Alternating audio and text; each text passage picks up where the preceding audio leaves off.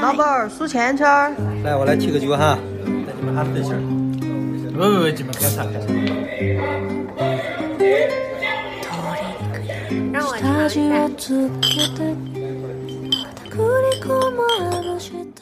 大家好，欢迎来到今天的九言九语，我是主播七七，我是叨叨。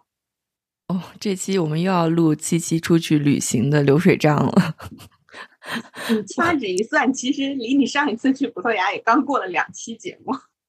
对啊，就是最近出去玩的密度比较大。瑞士的话，因为离我们也很近嘛，我开车去瑞士其实也只要两个半小时的时间，所以就觉得一脚油的事儿，去玩几天。哦，所以你们是开车去的？嗯，对，就开车去的瑞士。哦，好开心啊！但是大家不要被七七这个。看似好像高频度的外出度假就业，他每天是在就是在沙滩上瘫着当一条咸鱼，其实完全不是。对，他就是为了不要完全变成一条咸鱼，所以需要出去呼吸一下没有压力的空气。最近项目的压力也比较大，然后除了项目以外，还有关于办签证啊等等的这些压力，就是造成我觉得我必须得出去玩一玩，脱离一下我这个现实生活。然后就去瑞士休息了几天吧，确实也觉得达到了我想要的效果。因为在瑞士这几天就觉得确实挺放松的。就是在第一天，大概中国时间下午的时候，然后七七就跟我说他要出发了。然后我那天我上个星期一直在忙着陪我的学姐玩，然后我就很长时间没有回他微信。后来我很晚才回，然后他也没有回我，然后我又睡了一觉起来。又到了第二天的下午，一般是下午一两点钟，是他会醒过来给我发微信的时间，可是依然没有他的微信，然后我就非常的慌张，我就一直跟大叔说：“我说七七不会出事儿吧？”我：“说他从来不会这么久都不给我发微信。”后来我又到了另外一个，就是和七七家一家人也都相识的朋友家，我就跟哦，就是之前也来过我们节目的邵总家，我就跟邵总说：“你给。”你你你有没有最近跟你的 homie 联系？homie 也就是七七的老公。他说没有啊。他说你怎么跟他妈一样这么操心他的安危？我说可能可能你可能你的男人离家一整天，你跟你跟他发微信是正常的。但是一个经常跟你联系非常密切的朋友这么久不给你发微信是不正常的。对，嗯，因为瑞士的四 G 网络特别贵嘛。然后我去了瑞士以后，我就把手机开成飞行模式了。但是因为我的手机前阵子摔坏了，就是它的天线摔坏了，就也没有办法用无线网，所以我就处于一个断网的状态了两天吧。然后叨叨就觉得我可能出事儿了，我就非常的慌张，因为我一碰，我非常害怕跟人联系不到这件事情。就是当然，就是会因因人而异的，就是。比比如说，如果有朋友，我知道他会，他经常会隔一天才回我微信，那我就会比较放心。但是像你这种情况，我就会忍不住开始想，你们是在飞机上怎么怎么着了吗？或者是一落地就被怎么怎么着了吗？就是我会开始落想想象各种不好的场景。嗯嗯嗯。不过后来我就在瑞士又买了一部苹果手机，然后就跟叨叨又取得了联系。对，我后来是从从邵总的手机上看到了。七七老公发的朋友圈，就看到他们在逛博物馆，所以我才放心下来。嗯，好呀，我那我就今天跟大家分享一下这次去瑞士的旅程吧。嗯嗯，其实我跟瑞士的缘分应该始于一九九三年。就是当年，因为我我爸爸是在一家央企工作，然后他主要的工作内容就是设计桥梁，设计嗯嗯叫什么呃山洞，就是那叫什么呀？tunnel 叫什么呀？隧道隧隧道隧道 设计山洞，我的妈呀！设计隧道对，然后呃在这方面，其实全世界最强的国家就肯定。瑞士要首当其冲了嘛？因为它基本上就是被山环绕着的一个国家，所以在一九九三年的时候，我爸爸就被外派到瑞士去学习他们的呃隧道设计和搭建技术。哦，对，就就是我出生的那一年，就是我出生的时候，我爸没在，我爸当时在瑞士。天呐！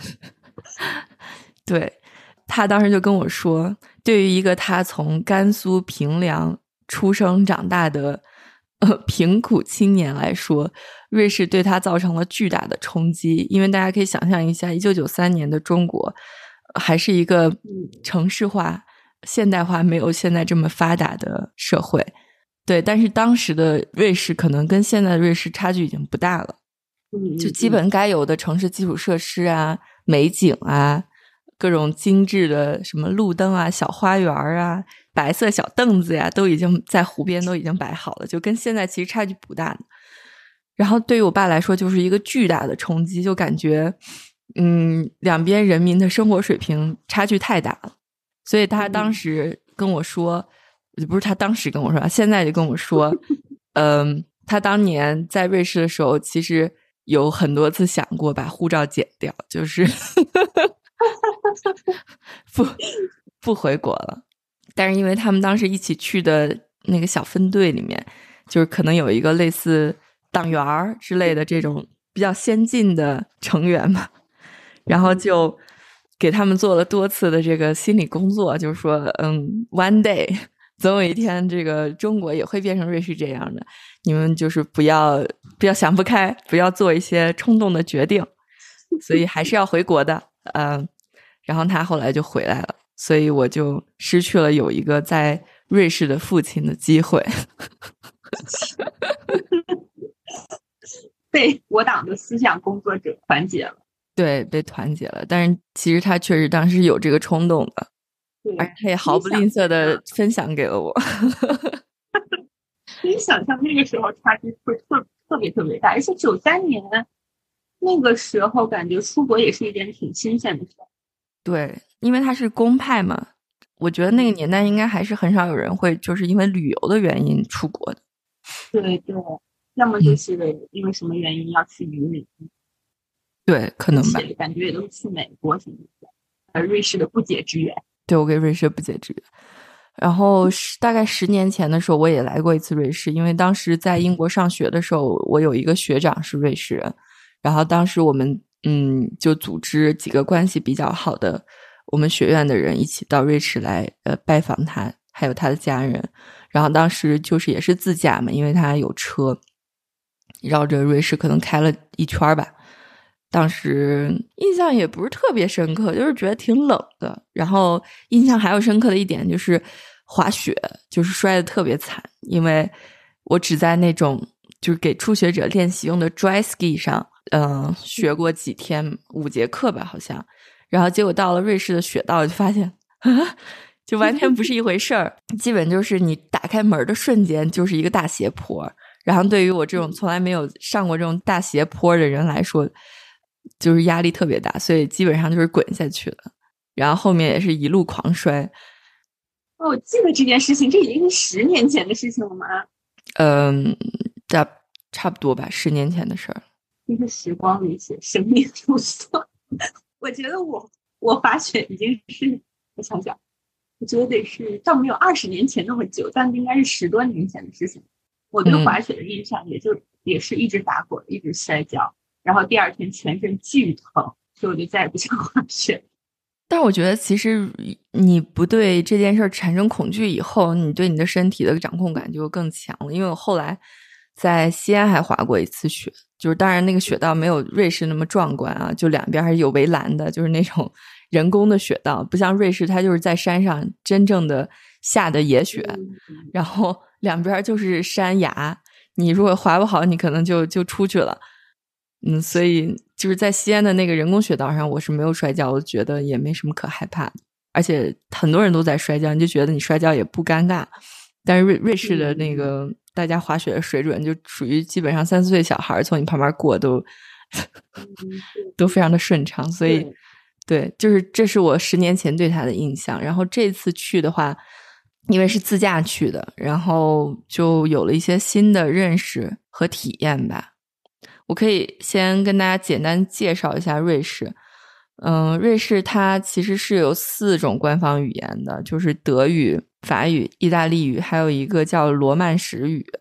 哦，对，这也是我才知道的。嗯，就是它有各种，就是分分各个地区，比如说德语区、意大利语区，而且所以这也造成，呃，很多瑞士人都会相当多种的语言，因为他们在学校，比如说德语区的人，他肯定还要学习其他另外一个语言。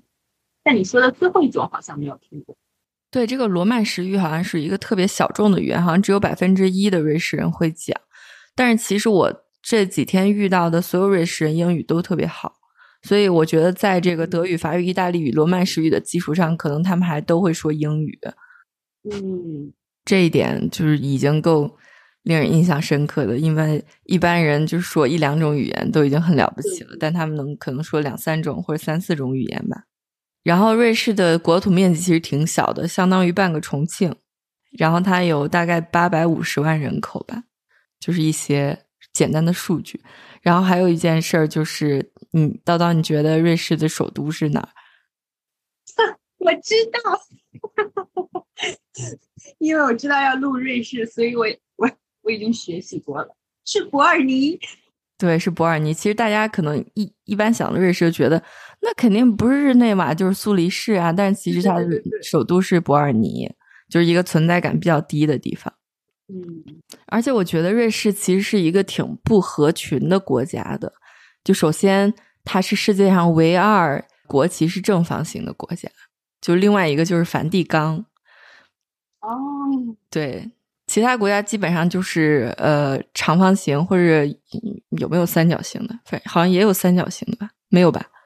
哦，长方形是最主流。对，长方形是主流的，然后正方形就只有瑞士和梵蒂冈。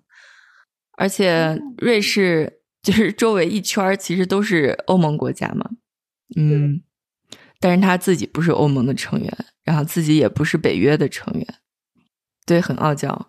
而且好像联合国的欧洲总部就在瑞士，但是他们很晚才加入联合国。对，好像也是零，好像零零几零零八年还是哪，就是反正就是很很近的一个日期之前，就去瑞士还是要单独办签证的。对对。而且说到这个，就经常让我们想到他永久中立国的影响。然后，但是因为下午。会在知乎上搜搜瑞士，就大家都在讨论，因为最近的，嗯，俄罗斯就是乌克兰战争啊等等一些国际政治冲突，然后导致瑞士的政治立场有所改变等等这样讨论。反正就是我在知乎上输入“瑞士”两个字，就会出现很多这样的帖。对，因因为他一直说自己是永久中立国嘛，但是在这次俄乌战争的时候，他又冻结了很多俄罗斯人的资产，就是这一点就让他觉得，让大家觉得好像瑞士也并不是一个完全安全的地方，所以很多嗯企业或者个人就开始撤资嘛，然后这也导致瑞士信贷不是之前就崩了，就是之前也是一个很大的新闻。嗯，我们我们先不讨论这些。这些点就先讨论一下这个我这次的旅程吧。嗯，我这回玩了一圈，可能主要有三个感受吧。第一，当然就是贵，这个应该是众所周知的，物价特别高。瑞士就是德国，可能可能大家习惯了，嗯，国内的物价来欧洲旅游就已经觉得很贵了。但是对于我一个在德国居住了将近一年的人来说，瑞士的物价是德国的两倍。太太夸张了，真的，下馆子就就尤其贵的。对，酒店和吃饭，就对于游客来说，其实就是主要的花费了嘛。如果你不买什么大件儿的东西的话，吃和住就是主要的花费了。然后在这两点上，瑞士都非常非常的贵。就我个人而言，我这回在苏黎世住的酒店就是一个普通的连锁酒店，叫 Novotel，一晚上大概就是两百欧，呃，不是两百。瑞法，对，两百瑞法。然后早餐的话是三十瑞法一个人，瑞法现在跟欧元差不多，就相当于二百多一个人早饭。然后停车费是二十五一天，反正乱七八糟加下来将近就是五百块钱吧，就住了两晚上，五百欧。嗯，那很贵了，非常贵。对，而且不是什么特别好的酒店，就是普通的连锁酒店。嗯嗯，然后吃饭的话。我在德国吃饭，我感觉人均大概就是二十五欧元的样子，就这么这么长时间的下馆子，经验告诉我二十五欧元差不多。然后如果去西班牙、葡萄牙之类的，可能二十欧的样子一个人。但是瑞士差不多得要五十欧一个人，差不多对上海市中心的物价。对啊，你想五十欧元一个人一顿饭，那一天光吃饭可能就要花掉一千多两千块人民币。嗯，这听起来那但是但是瑞士的旅游是旅游业应该是它也是他们很重要的经济的一环吧？但听起来这个很多方面就是住宿吃饭，感觉对游客都不便宜。嗯，我觉得我这回遇到的跟团游的人还是比较多，可能跟团的话，这个价格可以压下来。然后我其他的同事他们自己来玩儿，很多就是住带厨房的公寓或者是民宿带也是带厨房的，就是会自己做饭。嗯，但我们这次基本上都是在外面吃的，然后每天就光吃饭就得花掉，嗯，起码二百欧吧，然后就觉得挺夸张的。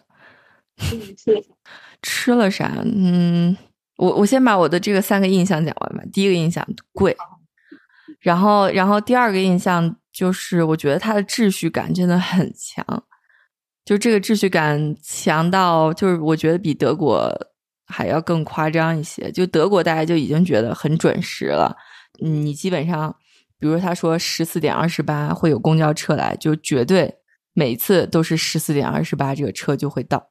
然后瑞士就更夸张，因为我基本上到了任何一个地方，只要看到表就会对表嘛，不管是在火车站、汽车站、公交站，就凡是能看到表的地方，我就会对表，然后所有的表都是准。我可能大大小小这几天见了三四十个表，然后每个表都是准确的。我我感觉在国内，你很多时候看到一个表都是一个摆设了，可能都对，就已经都没有人调过很长时间了。这个我也因为瑞士人他们就很，嗯，如果可能说的说成一个贬义词，就是有点死板。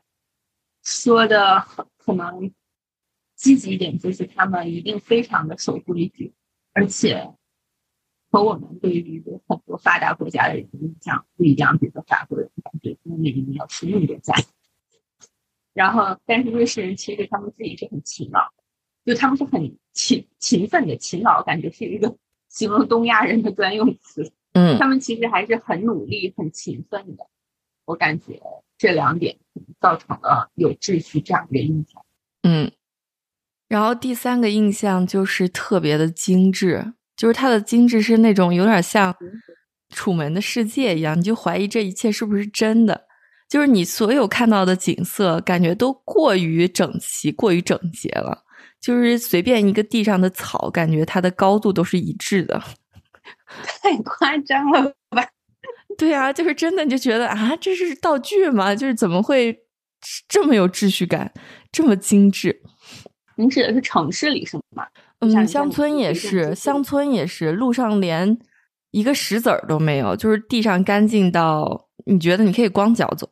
嗯，就照片上看起来，就是我们对于所有关于印和印度、关于瑞士的旅行 旅行照片和明和那个明信片的印象一样，确实感觉随便拿开，把把手机打开，然后对准一个地方拍出来，就是很干净的样子。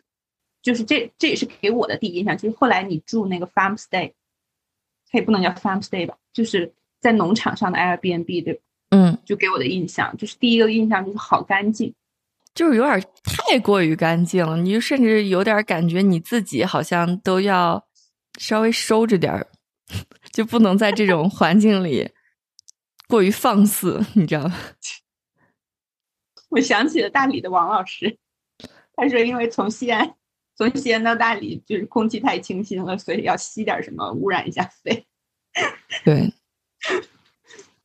然后我们这次一共去了五天嘛，然后第一天就是从斯图加特开车去苏黎世，嗯，整个路程也就两个半小时。然后在过国境的时候，就是因为刚好又是复活节假期嘛，所以去旅游的人还挺多的。然后我们就发现，呃，其实来德国的人要比去瑞士的人更多一些。可能就瑞士人觉得来德国就是消费降级，就是可以来购购物。吃点便宜饭，住点便宜酒店吧。嗯，对。然后那个过国境的时候，就有一个人站在那个国境的嗯，那叫什么保安亭吗？我也不知道那叫什么，就是一个小亭子。然后见到一个车就招一下手，见到一个车就招一下手，然后那个车就可以过。然后我就想说，这个工作好，我也觉得我也可以做这个工作。对，然后过了国境以后，你就要买一个高速收费贴纸一样的东西，然后是四十瑞法。然后你把那个贴到车上以后，你就可以在整个瑞士开车都不要钱了。嗯嗯，对，它好像也是一年一贴吧，我觉得还挺划算的。你等于说买一次就可以用一整年。哦，对。然后第一天就到了呃苏黎世，天气也不太好吧，就是大阴天，而且又是复活节假期嘛，所以所有地方都不开门，就只有餐厅可能开一下门。我们就先到了一个亚洲餐厅，其实里面卖的就是炒面，但是一碗炒面就要可能三四十，然后你再点个喝的，而且那个炒面很小一碗，我觉得我已经被德国的大饭量给惯坏了。就到瑞士以后就觉得啊，怎么这个一碗面才这么点儿，也就吃不饱。餐厅在瑞士应该很高级。对，说那个反正就是一个类似大排档一样的地方，但它装修的可能还不错。然后里面就是一个嗯做炒面的师傅和一个做寿司的师傅。哦，嗯，这活我们也可以干啊。寿司可能做不了，炒面还是可以做的。反正挺贵，真的挺贵的。然后吃完饭以后，反正下外面也下雨嘛，又挺冷的，我们就去了他的美术馆。我觉得美术馆还挺值得一逛的，门票也就。十几块钱吧，然后可以基本上逛个三四个小时，嗯，而且基本上很多名画都可以见到，就是什么梵高啊、莫奈呀、毕加索呀，基本上，嗯，很多作品都在都在苏黎世美术馆，所以我觉得大家如果去苏黎世的话，也挺值得逛一下这个 Kunsthaus。嗯，然后晚上的话，我们就去吃了那个瑞士国菜 cheese fondue。奶酪火锅，我觉得其实还挺好吃的。我个人就特别喜欢吃奶酪嘛，然后又喜欢摆葡萄酒，所以奶酪锅它主要就是用嗯两种瑞士的奶酪，一个叫什么 Emmental，一个叫古雨叶，就这两种 cheese 混在一起，然后再加蒜、白葡萄酒还有奶油，然后和一和，就 就变成那个浆糊了。然后你就蘸面包吃。我觉得还挺好吃，但是吃多了可能还是稍微有一点腻，有点腻。嗯我我也挺喜欢的，所以但也会。我记得我当时在在上海吃的话，还有一盘子各种各样，还有比如说像西兰花，然后那种白色的小蘑菇这种东西会配，会配这种东西。除了面包以外，不行。我觉得在瑞士，如果你要求人家给你什么蘑菇、西兰花，可能会被赶出去吧。就像给意大利人吃菠萝披萨一样。对，因为你想，瑞士它是一个完全被山包裹的国家，就是在这个世界联通之前，他们哪有什么西兰花给你吃啊？这个地方就只有奶和与面粉，你就还有土豆，你就吃这些东西，哪有什么哎给你吃火龙果呢？开玩笑呢，不可能。感觉一顿奶酪火锅吃下来。就应该出去暴走一下。对我之前认识那个学长，他们都是吃完奶酪火锅以后就去滑雪，然后滑一整天，然后再去吃个晚饭，就等于说，呃，对，因为它热量比较高，而且饱腹感也比较强嘛，你就可以运动个好几个小时。嗯嗯嗯嗯，他有没有被你们家的健身狂魔嫌弃？没有，我觉得他他心目中想象的觉得这个奶酪锅肯定特别腻，但其实没有很腻，我觉得。因为他加了很多白葡萄酒，白葡萄酒就酸度也比较高，所以我觉得吃起来其实挺顺口的。而且那那两种奶酪本来其实，在超市买切片的，它也不是那种特别浓郁类型的，就是对对对我来说，我觉得还好。对对，尤其那个 Emmental，其实日常吃就是跟 Cheddar 一样，我觉得就日常就可以吃。对对对，是很温和的奶酪。嗯嗯，它上面不是带那个小洞洞，也是它的一个特色嘛。就是大家看的那个 Tom and Jerry 猫和老鼠里面，他们每次搬的那个 cheese 应该就是 almond t o w cheese，因为别的 cheese 其实上面不会有那么多的大洞洞的。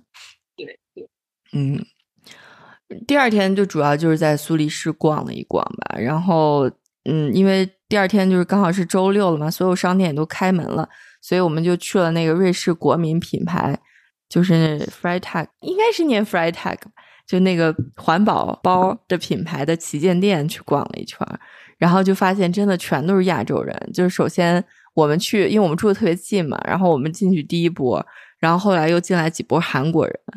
嗯，还有几个日本人吧，反正基本上亚洲人特别多。然后瑞士当地人其实也挺爱背这个包的，因为这几天在街上见到的，就是各年龄段背这个包的人都有，老头老太太的也有，然后年轻的学生也有。所以大家其实对于环保的这个理念还是很 buy in 的，就觉得啊，环保简直戳中了这个中产的 G 点，就是一定要买，一定要买。嗯，所以它是。帆什么材质的？好像是用那个货车的那种帆布做成的，所以它等于说是回收的材料嘛。而且每个包也都不一样，所以就可能就是它这个独特性以及环保，就是戳中了这个中产的 G 点。所以，嗯，我们也买了，当然，of course，作为标准的中产。其实全世界价格差不多。但是只是在苏黎世可能选择多一些，就是款式更新一些。嗯，然后呢，中午就去了苹果商店，因为我的手机坏掉了嘛，就买它那个 Apple。然后好多好多人，我都不知道为什么苹果商店会这么多人。就是在瑞士买苹果的产品比德国要便宜不少。就是我买的这个 iPhone 十三 mini 二百五十六 G 的，比在德国买要便宜一百多欧。一百一十欧吧，嗯，那还差挺多的。对，因为德国的消费税应该全世界最高的吧？德国消费税百分之十九，嗯嗯，然后瑞士只有七点七，嗯，中国的话我查了一下是百分之十三，但是因为 iPhone 很多东西就是在亚洲生产的，所以在国内买 iPhone 虽然税要比瑞士高，但是价格还是比瑞士低。你像我这个手机买下来。人民币应该要六千三，但是在中国买就只要五千六。嗯，但是如果在德国买这个手机就要将近七千块钱。所以你是算好了要去瑞士买吗？对，我就当时刚好手机坏了嘛，我又想到要去瑞士，我想到瑞士好像税比较低，我就查了一下，然后果然就比德国便宜，我就在瑞士买了。难怪我一直跟你说换个手机，这样你的蓝牙就能用了，才能听播客，然后你一直都不理我。对，就嗯，在德国买有点太冤大头了。对，然后那个中午就去吃了椰子鸡，然后是一个新疆大姐开的。是多贵？你告诉我多贵？其实椰子鸡还好，因为它是一个，我觉得在瑞士，就是它的那个亚洲菜差到都不分了。就是啥都卖，尤其是中国人嘛，就开那个亚洲餐厅都毫不讲武德，就是也卖什么炸鸡、啤酒，也卖寿司，也卖椰子鸡。你看，人家韩国人从来就不卖什么中华料理吧？日日本餐厅也不会卖什么中华料理？对，而且日本人的中华料理也不是中国菜，差别还是很大的，我觉得。对啊，但是你看中国人就什么都卖，都恨不得都再卖点泰国菜了。嗯。反正就在这个亚洲大杂烩餐厅吃了椰子鸡，贵倒是不贵，因为我们就点了半只鸡，但是续了好多次粉丝儿，有点拮据了。对，就是觉得吃饭太贵了，真的。嗯，然后下午就在街上闲逛嘛，然后就真的是遇到了好多上海的旅行团啊。我觉得中国人有一个特别搞笑的点，就是。我们都知道，我们是一个人口大国，但是我们又不希望碰到我们的同胞们。我们希望自己旅游的时候是这个镇子上独一份儿的中国人。不可能，对，基本不可能。就有疫情期间有可能，但是现在已经开放了嘛。就这次遇到了很多，就是我不知道是跟团来的还是自己出来旅行的，但是肯定是上海人。比如说我在呃街上走的时候，然后就听到就是有一一群上海大妈就说。哎呦，你看中中国人好多的呀！哎呀，我可能模仿的口音不是很像啊，就是反正说中国人好多的呀。你看那个小姑娘看起来就是中国人呀。然后我就跟我老公正在讲话嘛，他说：“哎呦，果然就是中国人呀！”然后 就是要还要很大声的点 评你，你知道吗？就让我觉得很无语。那天下午就逛累了以后，我就想说。呃，刚好看到一家奶茶店嘛，然后我就想说去买一下奶茶，结果奶茶店也人非常的多，然后我就点好了之后坐在凳子上等，结果旁边两个人就在非常热烈的聊 Chat GPT 四点零，然后就说什么呃我们要开发一款小程序，就是基于 Chat GPT 四点零做一个什么算命用的小程序，然后就是怎么怎么说了一堆什么底层逻辑，然后它的这个技术限制。我坐在旁边，我感觉我又在上班了，真的，我 我好苦呀！我就出来旅游，我就买个奶茶，我都得听一下跟这个技术行业相关的话题。我特别想说，你们俩能不能不要再说了？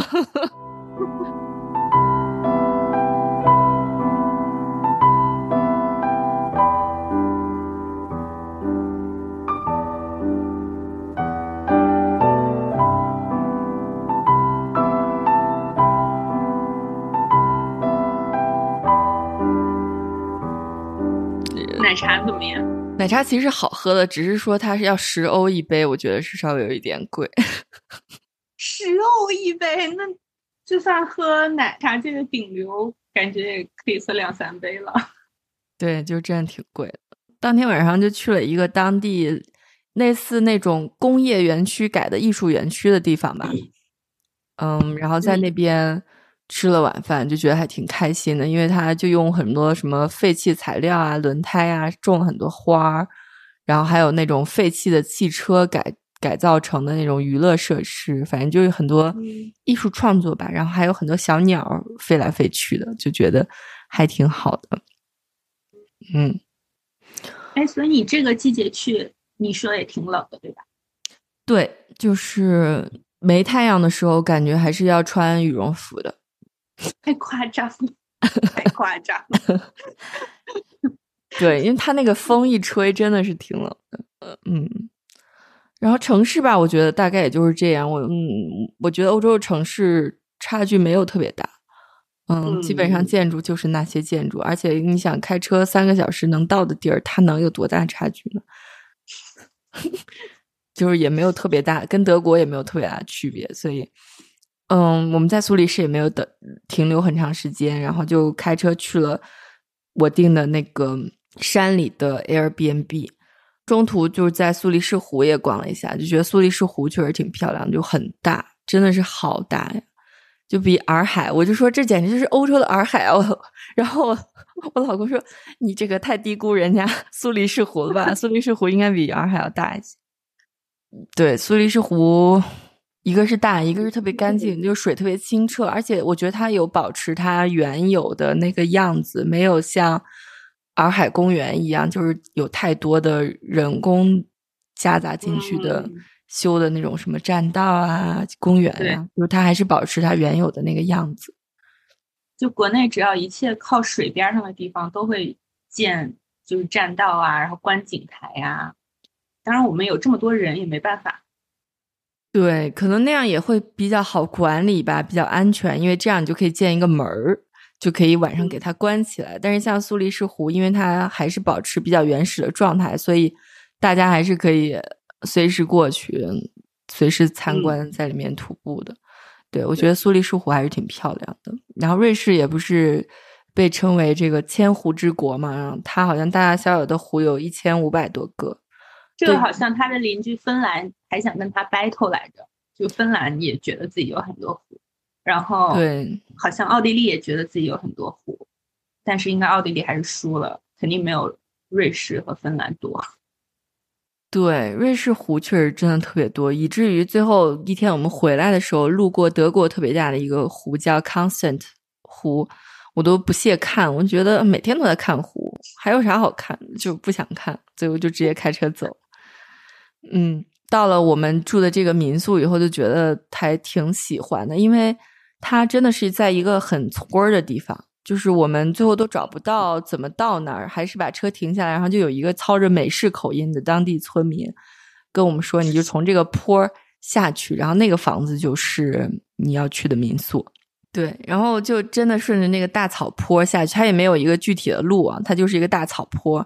你走下去以后，然后就到那个建筑。然后那天我的呃房东也没在，然后是其中的一个房客，我不知道是他的朋友还是他的客人啊，就是带我们到了住宿的地方，然后跟我们讲这个东西怎么用，那个东西怎么用。然后这个人也挺有意思的，就是看起来特别嬉皮，穿了一个麻的衬衫。穿了一个吊裆裤，就是那个裤裆可能到脚踝的一个 裤子，然后穿了一个呃绳子编的草鞋，戴了一个小猫咪的帽子，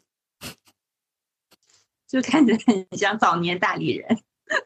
对，然后 他好像是法语区，就瑞士法语区的人，所以他说话就是一股很重的法国口音，但是。就人还是挺好的，就给我们介绍各种各样的东西。然后我们的房间就有一种柴火味儿，农村老家的那种柴火味儿。其实的原话是房间一股农村味儿，但真的就是农村的味道呀。我听那个播客里讲，就是说，就是大家也都推荐说去瑞士一定要去这种 farm stay，就是要到村儿里面去住一住嘛。然后我听的那个。节目里那个主播说，他他当时和朋友是去去住了干草垛，就他们选那个 farm stay，就直接住在干草上，就是他的隔壁就是牛，然后就是你在干他他们他的朋友住在干草垛上，他觉得还好，他朋友就觉得味儿太大了，就是说我我要摆一些可以挥发香气的精油。我听了觉得也很无语，然后，然后那主播自己也吐槽说，可能隔壁的牛也觉得很无语，就说这是什么城里味儿。对，就是以至于我我不是到了当天以后，他那个房间里有洗衣机嘛，我洗好衣服把衣服晾在床头和外面的衣架上，然后我回来就直接带回德国了。然后那天我穿的那个衣服就还有一股柴火味儿，就只要在那个房间摆过的东西都有一种柴火味儿。这个季节也还是要烧柴火取暖吗？嗯，要的，因为山里山里温差特别大，就是晚上日落了以后，其实还挺冷的。然后我们也出于这个猎奇的心理嘛，所以就是大白天的就已经开始烧柴火了。因为砍柴是一个特别有成就感的事儿，而且你就觉得就是很少，你像我们这种伏案工作者，你很少会去做这种。依靠腰腹和背部力量的运动，饭后花了很长时间砍柴。是你们，是是你和你老公 battle 砍柴。当时跟我七七当时跟我说的时候，我说你们两个也是挺绝配的。砍柴真的很好玩啊！然后就是房东他自己还改造了一个特别大的浴缸，就是像一个大铁锅一样的。嗯，它其实是那种奶厂。牛奶厂，呃，用来冷却冷却牛奶用的那种大缸，然后呢，他在这个大缸里面加了一个炉子，可以把烧过的木炭放进去加热这个水。他给我们烧了一大缸水嘛，然后就说，嗯，你们晚上就可以直接用这个水洗澡。然后我们那天晚上就脱得光溜溜的进去看日落、看雪山，然后就在铁锅里炖自己。但是感觉还挺好的，就是。看到的风景应该还挺好。对，然后就正在我我们正在这个锅里面躺着的时候，房东回来了，然后房东还特别高兴的跟我们打招呼来着，就我们就一起光溜溜的跟房东聊了一会儿。不怕这个？啊，我当然也没有觉得有什么尴尬的，他不尴尬，我有什么好尴尬的？就是风景真的特别好，因为。嗯，这个季节还比较冷嘛，不像盛夏的时候，可能山上的雪就都化掉了。嗯，就是现在这个四月多不到五月的时间去德呃去瑞士，还是可以看到雪山上的积雪的。就是只要超过两千米的山上，基本都有积雪。所以你就在这个铁锅里面，就可以看到雪山，看到长满草和树木的山，然后能看到小溪流，可以看到正在吃草的牛群。就觉得特别的治愈，你听到那个声音也都是牛铃啊、小鸟的叫声，尤其那个牛铃就是特别的悦耳，所以就觉得还真的挺不错的，以至于就是后来，嗯，隔天我们去因特拉肯都觉得，嗯，城市好无聊呀，就是还想回那个山坡上的民房躺着。就你给我发的最多的照片和视频就是牛，对。因为房子附近有三片草地，就是专门给牛吃的，所以我每天都要被三群牛围观。而且我跟叨叨也讲，我说他那个牛就是有一个特色，他的牛都有有有牛角，就有嗯，应该三群牛里面有有两群牛都是带牛角的，然后有一群牛是没带牛角的。我们之前在那个克拉克森农场的那期节目里面讲过，就是。克拉克森农场，他在牛很小的时候就要请兽医来，用那种像铁钳子、烙铁、烙铁一样的东西，把那个牛角的组织给烫死，这样牛就不会长出角来。它的主要原因就是，比如说这个牛它的活动空间比较有限的时候，或者你要把它关到牛棚里的时候，因为它们挨的距离很近，就很容易产生摩擦，就会造成比如说皮肤的刮伤啊，或者一些不必要的伤害。但是我的房东就跟我说，嗯，在我们瑞士是不需要的，就是你不需要帮牛去掉它的脚，因为我们有足够的空间让它活动。嗯，它们不会发生冲突，就算它们发生冲突，也是这个动物它的天性，我们不应该扼杀它的天性。所以我觉得在瑞士当牛好开心啊，就是好好开心。对啊，也不用被把牛角去掉，然后每天都可以在户外活动，也没有 任何的污染。想吃啥就吃啥，我觉得真的好开心。对我也觉得真的很开心，因为本来他们就是这种自然，虽然没有什么矿产或者是什么之类的，但是他们确实山很多，嗯，然后草感觉草也很多，而且感觉他们的牛是不是本地的什么品种，就很多花花牛，就不像在那个克拉克森的农场，你看到那种都是纯色的牛，不知道他们养的是什么品种。嗯，然后。就在围观七七一家人的牛里面，时不时还蹦出了一只小牛。对，这就是我们城里人需要的 乡村治愈。对，嗯，这个季节反正应该是春季，就是大牛下崽儿的期时间吧。我们这回就见到好多好多小牛崽儿，就觉得还挺开心的。因为小牛，任何的小动物它都充满了好奇心嘛，不像大牛，它可能看到人，它就是。嗯，盯着你看一看，小牛就会凑过来，然后还想闻一闻你。然后你如果忽然一下站起来，它会跳三米远，这样子 就是特别的可爱。嗯，而且我们就觉得牛那么大，而且还带牛角，就要敬而远之嘛，你就可能会隔个几米去看它。但是当地的小朋友就会往那个牛背上爬，也就是拽着牛尾巴跑之类的。这搞不好还挺危险的。如果他们都没有去牛角的话，万一他突然把你顶一下，可是他们的牛都好温顺呀！我就看那个女孩，就是一直往那个牛的背上爬，而且那个牛应该是他们这群牛里面的一个 manager，就是一个头领之类的。因为我观察了一下他的那个牛群，有大概一个小组有十几只牛吧，但是只有一个牛是带铃铛的。然后只有一个牛是带了这个呃蓝色的叫什么 choker，那个叫什么呀？上次还说浪浪，你的语言也好贫乏。我不知道那个牛带那一个就是皮带，但是上面没有铃铛的那个叫什么呀？我只知道它叫 choker 啊。那那你说对于牛来说它叫什么东西？你说它叫皮带吗？对，就是反正那个牛带了一个蓝色的 choker。然后，然后我就推测，这个带铃铛的应该是大老板，然后带这个蓝色 choker 的应该是他们的 manager。然后，我就看那个小女孩就一直想要爬到这个这个牛经理的身上，然后那个牛经理就不愿意，这个经理就一直往旁边跑，但是也不会就是去顶他呀，或者是。撂蹶子踢他，反正就是一直很温顺的，只是躲这个小女孩。然后这个小女孩就反正跟这个牛玩了好长时间，也不嫌这个脏啊，或者是有有小虫子，因为牛周围肯定还是有一些蝇虫的嘛。我看那个小女孩就一直贴在那个牛身上。我觉得如果中国家长看了，应该会有点崩溃。觉得很开心啊，是很开心啊！我而且我觉得他们真的好放养啊，就是我们这个民宿的 host host 又叫什么接待人，主人 主人民宿的主人 民宿主人他叫欢，然后他有三个孩子，呃，最大的十一岁，然后八岁和五岁。嗯，就我觉得对我的配偶来说特别震撼的是。就欢基本就不管三个孩子，不管他们做什么都不太管。就比如说，嗯，那个最小的五岁的孩子，就在我们砍完柴以后，自己也去拿斧头。我看他爸爸也没有去阻止他。嗯嗯，这不行，这这我们肯定要阻止的，因为感觉这是对小朋友来说比较危险的东西。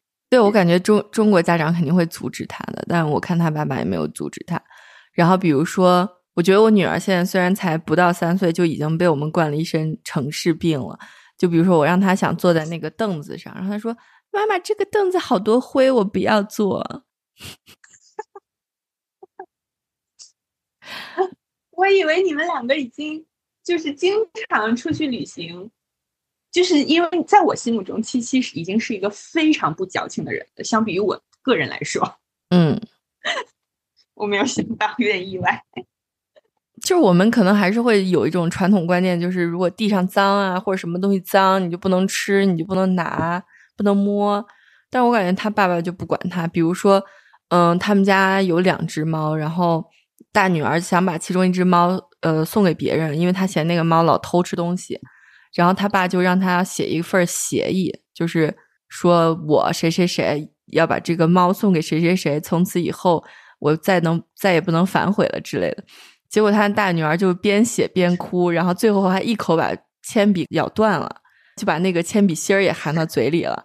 结果他爸也没有阻止他，然后我的伴侣在旁边瞪大了眼睛说：“啊，这个东西有毒的呀，不能吃的呀，吃下去会会坏事的呀。”然后房东就一脸的无语，就说：“啊，这个没关系吧？他自己会吐出来的呀。”就真的是皇帝不急太监急，对。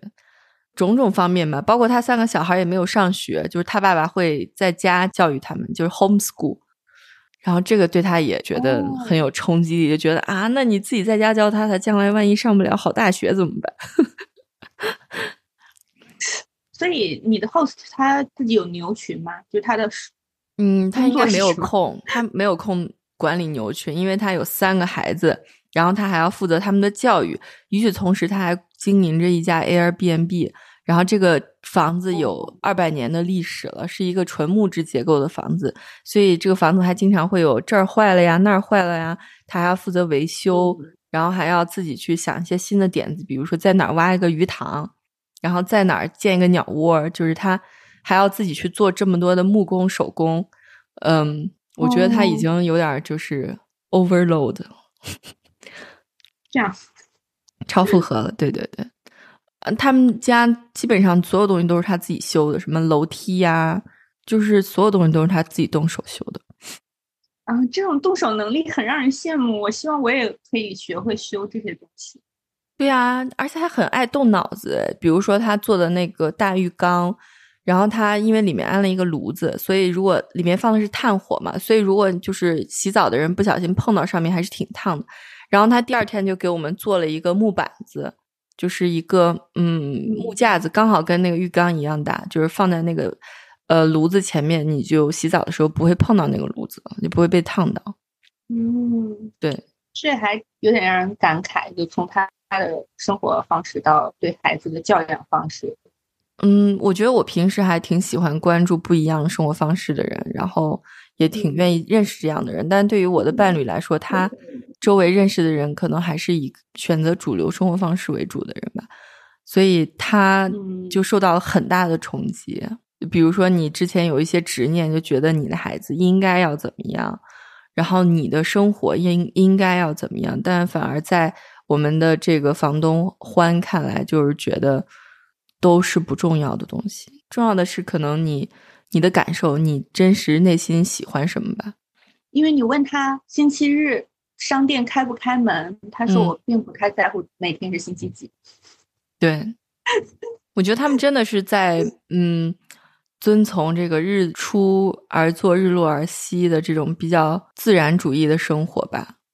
嗯嗯嗯嗯，就自己做很多很多的东西，然后我觉得他们吃的也很少哎，因为我们就就是第四天的时候，基本上就只有早上去了一趟 Interlaken，下午就一直在房子里，然后我们只有早上走的时候看到小朋友们吃了点面包，喝了点牛奶，然后之后就再也没见到他们吃东西了，就是因为刚好是复活节嘛，所以桌子上摆了很多巧克力，我看小朋友玩累了就吃一口巧克力。然后关于巧克力这件事儿，我觉得我们也有很大的分歧。就是中国家长觉得小朋友不可以一直吃糖嘛，对，但是他他就不管孩子，就是他我看他孩子就是一会儿一口，一会儿一口。我们比如说就限制小朋友一周只能吃一块巧克力之类的，嗯，我感觉他那一天就已经吃了可能十五块。对，包括像我们认为，就是你要按时吃饭嘛，就比如说晚上七点钟必须要吃晚饭，就是我饭已经做好了，你必须要趁饭热热着的时候吃。然后，但是当时几个小朋友正在一起特别高兴的玩，然后我想叫我女儿下来吃饭，他爸爸就说他们玩的正高兴，你为什么要打断他？如果他不想吃饭，就说明他不饿呀。嗯，对我们作为父母跟孩子之间很多的冲突，都是我们希望他。有什么样的表现？但是其实他自己可能有自己的主张，然后这种不同就是我们主要的冲突来源了。但是我感感觉欢和他的孩子就没有这些张力，因为他不管。我觉得他是好像是把孩子也当成有那种有完全自主行为能力的人来看待的。对他们是独立的人，但是我们可能觉得孩子是父母的资产，也不是资产吧，可能是父母的附属品。对，嗯，或者就是我们觉得我们在我们的观念里还是认为，像比如说，哪怕是到十一岁这么大的小孩，他也没有办法完全替自己做做决定，就是做理性的决定，然后他也没有办法完全为自己负责，所以我们要教给他很多规矩什么之类的。可是我妈都已经快六十了，我姥姥也觉得她是个孩子，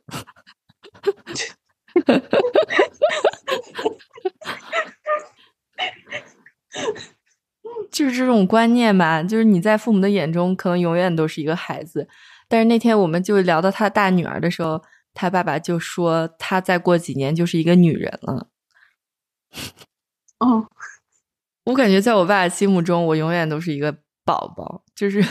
我每次跟他说我做了一些什么成就的时候，他就觉得啊，你还能做这些事儿呢？我感觉你好像才就刚成年不久。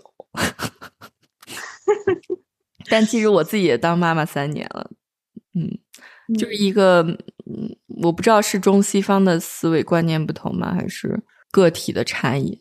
在我过去一周帮助我学姐照顾她女儿。就她女儿和你女儿也差不多大，基本上是我发现，就是因为你一直时时刻在关注小朋友的心情怎么样，或者是他有没有什么可玩的，而且因为在城市里，小朋友就只有跟着家长，他才能到达一些他觉得比较舒适或者他可以玩游戏的地方。嗯，然后我就发现，小朋友只要一开始有一点不耐烦，或者是着急，或者是任何负面的情绪，然后他的妈妈就会给他吃零食。就是用食物来抚慰他，然后这一招确实也很有效。就是基本上在，除非是在他嚎啕大哭、失去情绪控制能力的情况下，给他给小朋友吃零食这个方法基本上就是完全有效的。嗯，那事实上，我们的这种对待孩子的方式，孩子也挺累的，感觉当妈妈的也很累。就是我们养育的方式让双方都很筋疲力尽，但我觉得。欢和他的孩子之间张力就少很多，他有很多游玩的场地啊，他还可以和牛 manager 一起玩，牛牛经理和牛牛总，对啊，他还给他的孩子做了很多玩具，比如说那天下午他们就说想玩那个秋千，他爸就拿了一个粗的绳子和一个长木棍儿给他们绑了一个像人猿泰山一样的那种。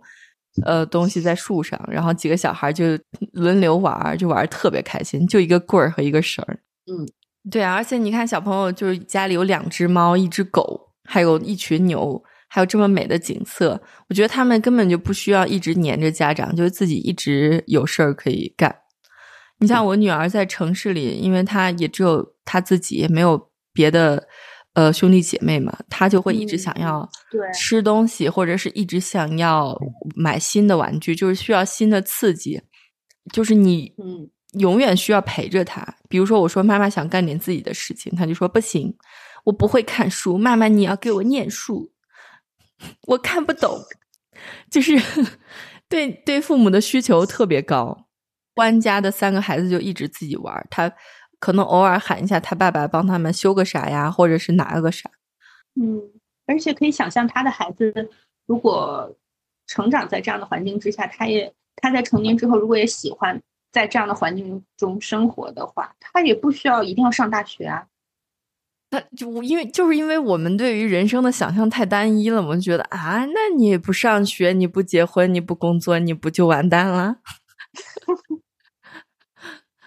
对，这个就牵涉到了我们两个昨天私下里的探讨的话题，就是在中国当农民太苦了，就并不存在家长希望自己的孩子也继续当农民这个可能性。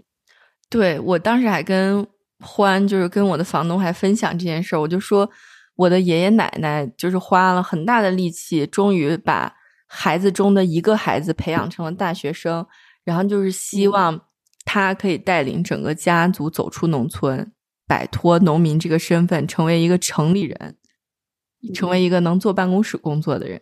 结果隔了一代，到了他的孙女儿这一辈，也不能说这一辈吧，就我一个人，我 我呢又想回归田园，回归农村。我觉得如果我的奶奶还活着，她知道我这个想法，肯定会很无语。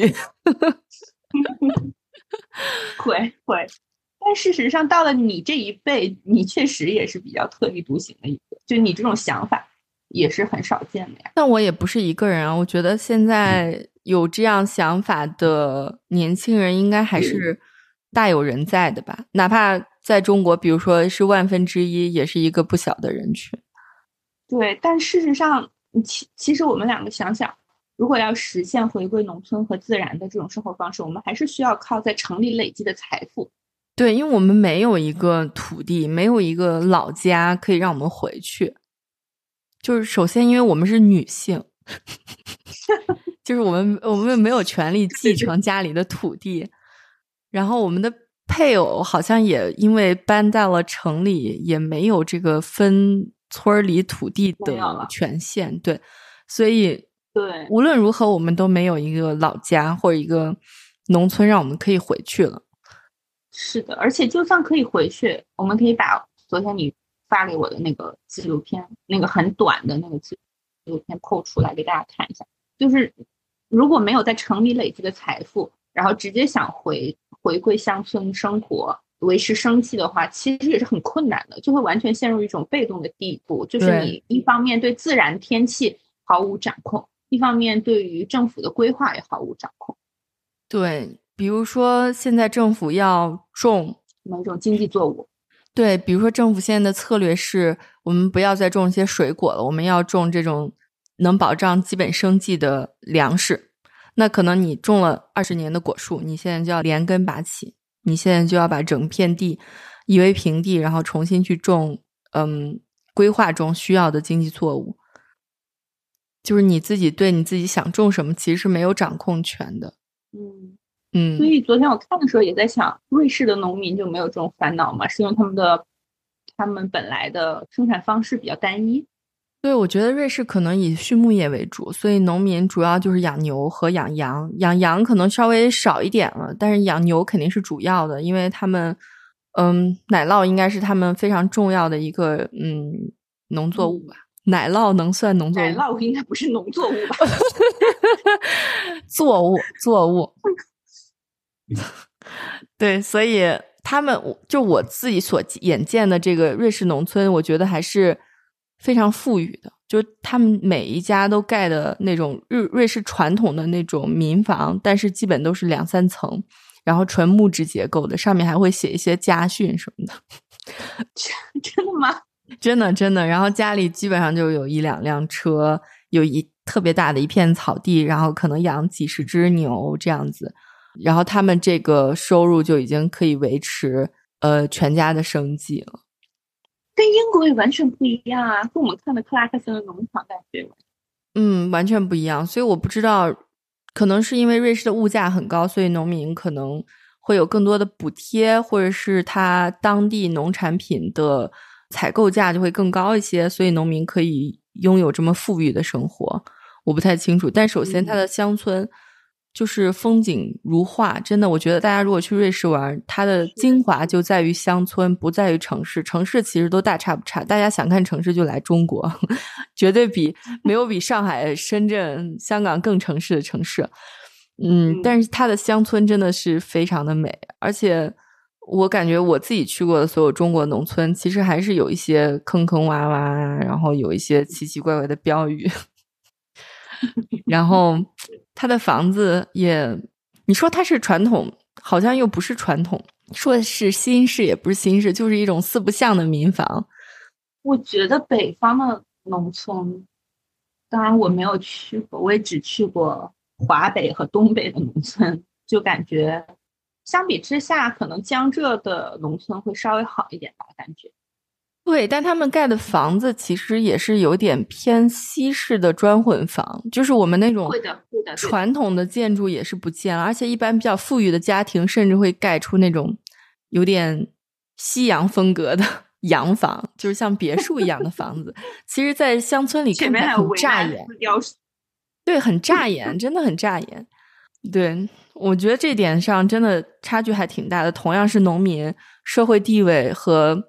经济状况就差距非常非常的大，所以我们想当的农民可可能是瑞士农民。对，瑞士农民就是我们两个心目中的理想生活。对，就是劈劈柴啊，看看美景，生生火，种种菜，跟牛对视，发发呆，就是这种农民。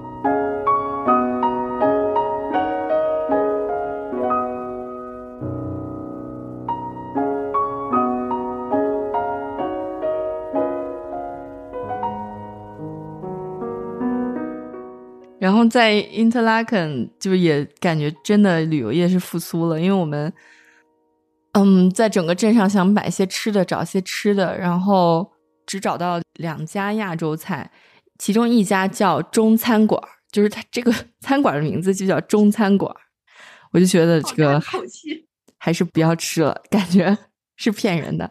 然后另外一家就是一个韩国菜，就是韩国菜好像它主要是接团餐的，就。嗯，我们刚坐下没多久，就进来一个大叔，然后跟店主说了几句，然后就进来熙熙攘攘的十几个游客，然后我就看那个应该是导游吧，就跟大家呱唧呱唧说了一堆话，然后大家就开始坐下来狂吃，大概二十分钟，然后所有人就吃完就走了。我觉得这样的旅游真的好没有质量，虽然便宜。地方都是德语区吗？对我去的这两个地方应该都是德语区，但它的瑞士德语就是 Swiss German 和在德国听到德语可能差距还是挺大的，嗯可能它的差距可能大到呃普通话和粤语。对，因为我听到他说，比如说连很基本的什么左左右前后这样的说法都不一样，然后瑞士的德语区的人就是就是大家都觉得他们说的德语特别土，他们管自己叫山人。嗯，因为就确实就是住在大山里的人，然后他们会管自己叫嘿嘿哈什里，就是一些，就是一些在德国人讲的德语里不太会出现，但是在瑞士人讲德语里会出现的一些发音。对我昨天还问了，就是我不是最近在买家具嘛，然后我问了我那个家具商，我就说你能听懂瑞士人讲话吗？他说。过国境线四十公里以内能听懂，四十五公里就听不懂了。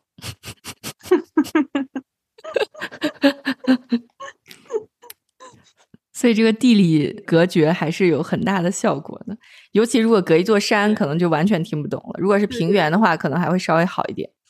就像湖南，就像什么湘西等等这种地方，确实是就山比较多的地方，就是隔一座山，可能方言相差就特别大。浙江那边可能更夸张一些，因为可能隔壁村的话，你就已经完全听不懂。不用翻过一座山也听不懂。对对，基本上我就玩了这么长时间吧。哦，对，还有一件事我印象特别深刻的，就是那天我洗完澡以后，嗯，欢就下来，我们就坐在那个火炉边聊了会儿天，然后他就问我为什么来德国，我就大概解释了一下这个原因，然后他就说他年轻的时候去过一次北京，就是从瑞士坐火车一路坐到了北京，然后他到了北京以后，觉得对他冲击特别大。虽然是二十年前，但他觉得北京好现代化呀，就是这么多高楼大厦，这么宽阔的街道，他从来都没见过。嗯，然后我说，现在北京、上海应该发展的就是更现代化了，你可以看到更多奇奇怪怪的建筑、更高的楼、更宽的街、更多的跑车，就是经济发展上确实是没得说。然后我就说到这个，我一直想坐从北京出发到莫斯科的火车，但是也就是现在有了这个战争以后，我就觉得我可能很长时间都去不了，去不了俄罗斯了。他就说啊，为什么俄罗斯现在应该是全世界最安全的国家？然后我就说，我觉得那个很遗憾呀，俄罗斯是一个这么有着。辉煌历史、辉煌文明的国家，然后现在跟这个主流世界这么脱离，然后这么对立。他说：“我觉得不是啊，我觉得俄罗斯做的是正确的。我觉得大家都应该摆脱这个西方霸权。我觉得我们瑞士也应该早点跟这个欧欧洲脱离干系。”对，然后我们就是自我介绍说自己的名字的时候。嗯，我老公不是也说的是自己的英文名嘛？因为他总觉得就是西方人发不了他这个名字的音，因为他有 Z，一般有 Z 在里面的话，我觉得确实大家发不太准。然后他就说自己叫 Jerry，然后，然后我们的房东就说：“为什么你要叫 Jerry？这个就是完全的西方霸权呀！我怎么没有听哪个美国人给自己起一个中文名？为什么你们都要给自己起起英文名？”然后。他就说：“我就是已经受够了这些西方的霸权主义啊，什么什么的。”那我觉得是挺挺有趣的一些观点吧。就我们总觉得，嗯，西方人有一种这个至高无上，觉得自己高高在上，自己是最文明的、最先进的，其他人只要跟我们不一样的都是落后的，都是不好的。但是也有一部分人，起码在瑞士，大家认为这个过于主权，过于。统一的话术其实也是值得商榷的。它就像那个 Caleb 一样，让我们突然发现，当然 Caleb 跟你的房东还是有差别的。Caleb 是毫无自，就是他没有自知自己是这样的一种人，但你的房东是应该是在有所觉察的情况下在反思这些东西。这个其实还还挺难得的，就还挺挺少见的吧。就是我们经常说的，处在就是一个挺有。优势的地位之上，然后还会反思一下自己所拥有的这些优势的人。对，我觉得他对对于自己的这些特权，其实是非常有觉察的。嗯，而且他有有警惕。对对，所以我觉得确实是一个。你说，其实瑞士有多特别好玩，我倒觉得罢了。可能主要是我们跟欢的这个相遇，是我觉得在这次旅程中。特别幸运，也特别让我开心的点吧。嗯，对，所以我觉得大家如果想去瑞士玩，我也可以把这个欢他们家的 Airbnb 的地址贴到 show notes 里。如果大家感兴趣，也可以直接找他预定。其实全程都在脑补一个小动物，谁？因为它叫欢啊，Badger。他那个拼写是 C H U E N，然后他的发音是欢。对。我也很想去，感觉就是想从高楼大厦里换一下眼前能看到的东西。嗯，是，但是他那个乡村是真的很乡村，你真的是点不到外卖的，不像你在大理，其实它是一个介于城和乡、介于现代和自然的一个临界点吧。你就是在大理，你还是可以享受很多。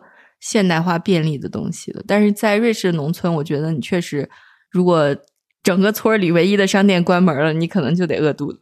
哦，对，但也可以想象吧，就日常生活的便利程度会受一定的影响。嗯，你不可能拥有完美的一切嘛，你总归要有一个优先级的，什么对你来说是最重要？嗯，好呀，我今天的分享就到这儿。嗯，我今天喝的是一个橙酒，我很久以前买，放了挺久的，但是也中规中矩，所以我觉得也没有什么 特别好推荐的。它就是一个入口比较比较适合的、比较容易入口、不需要醒那么久的一个橙酒，是来自意大利的，然后也是个自然酒庄的酒。但我觉得就一般般，因为也很久没有喝橙酒了，我有我都有点忘记它应该是什么样子的，就我失去了形容它的一些 专有词汇。